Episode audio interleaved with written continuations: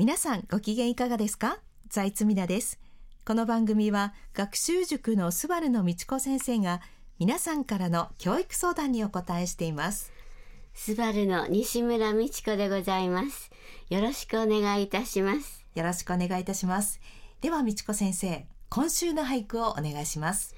生き生きと3月埋まる雲の奥生き生きと3月埋まる雲の奥。飯田龍太。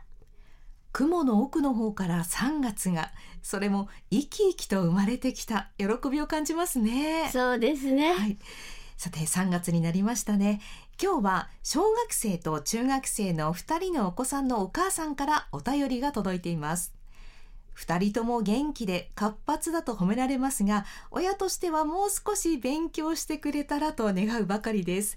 どうしたら家で勉強するようになるでしょうか？ということですが美智子先生こういうことで悩んでいらっしゃる保護者も多いでしょうね。そうですね、はい、勉強の習慣化はなかなかの難問です、はい、えー、一番いいのは小学校へ入学する時次は中学校に入学する時ですがそういう機会を逃した場合にはあれこれと気になるものも今の時代目移りして、勉強に集中できない例は多いですね。はい、もう今はスマホにゲームと子供たちだけではなくて大人も夢中になる時代ですからこれ本当に大変ですよね。はい。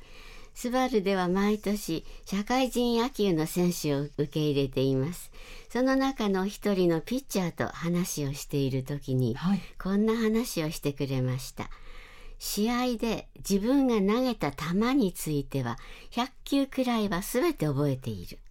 100球ということはおよそ1試合分でしょうか、えー、信じられないですね特に打たれた球はしっかり覚えているなるほど。そこはわかるような気がします。そうですね、はい、そこでもう一人にも聞いてみました、はい、すると野手の彼もバッターボックスに立って自分に投げられた球筋は全部覚えている。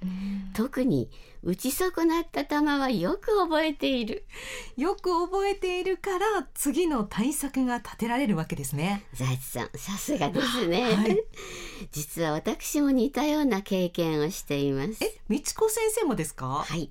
私は伝統的太極拳を習っています。習い始めの頃お昼休みに型の練習をするのですが私を含め誰もしっかり覚えていない。それでは練習もままなりませんね。そこで月2回のレッスンの際先生が型をなさる時には刻々と変化する先生の動きを頭のてっぺんから足先まで目を皿のようにして見ながら練習してきました。するとどうなったんですか？見る目が育ってきたように思います。太極拳の型だけではなくていろんな観点から物事が考えられるようになりました。これは仕事に生きています。すごいですね。野球選手も私もやりたいことあるいは好きなことなら必死になれる、だから覚える努力もして間違っても何回でもやり直しができるということでしょうね。そうですよね。やりたいこと好きなことならできるっていうことですよね。では勉強の場合勉強をやりたい。勉強好きになるにはどうすればいいのか音楽の後でお伝えします。ベリーグッドマンでハイライト。はじめはわからないからもうしたくない、うん、面白くないからもう勉強やめたっていう生徒は 多いと思います。いやそうなんですよね。そこで初めはまず机の前に座る。座るだけでいいです、うん、そして5分座る10分座る。それならできそうですよね。その時に好きな本を読むのもいいですしまあ仕方なしに今日の宿題でもいいですね。そうですね、はい、10分座れたら次は20分座れる、うん、そして間違った数学の問題を回答や手引きを見ながら答えを書いてみる。そしてそれができたらさっき書いたその問題の答えをもう一度思い出しながらやってみる。その問題をもう一度書いてみると意外にスラスラ書けるかもしれませんね。そうなんです。そうしたらなんだ案外簡単じゃないと思えることもあるかもしれません。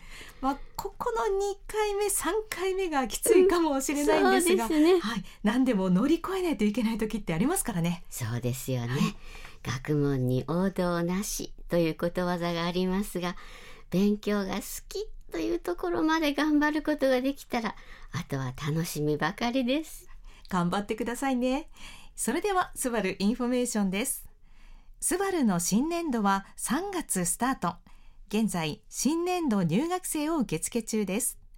全学年2万2000円の入学金が無料の大きな特典もあります。また、3月10日日曜日は春のスクーリング早割特典の締め切り日です。春のスクーリングから入学すると、入学金と授業料で2万7500円も割り引かれます。一足早くスバルで新学年へ好スタートを切りましょう。そして、美智子先生が書き上げた渾身の教育指南書、21世紀を生き抜く子どもたちをお読みになりたい方は、アマゾンかお近くの本屋さんでお買い求めください。書店にない場合は、スバルのホームページをご覧ください。それでは、また来週。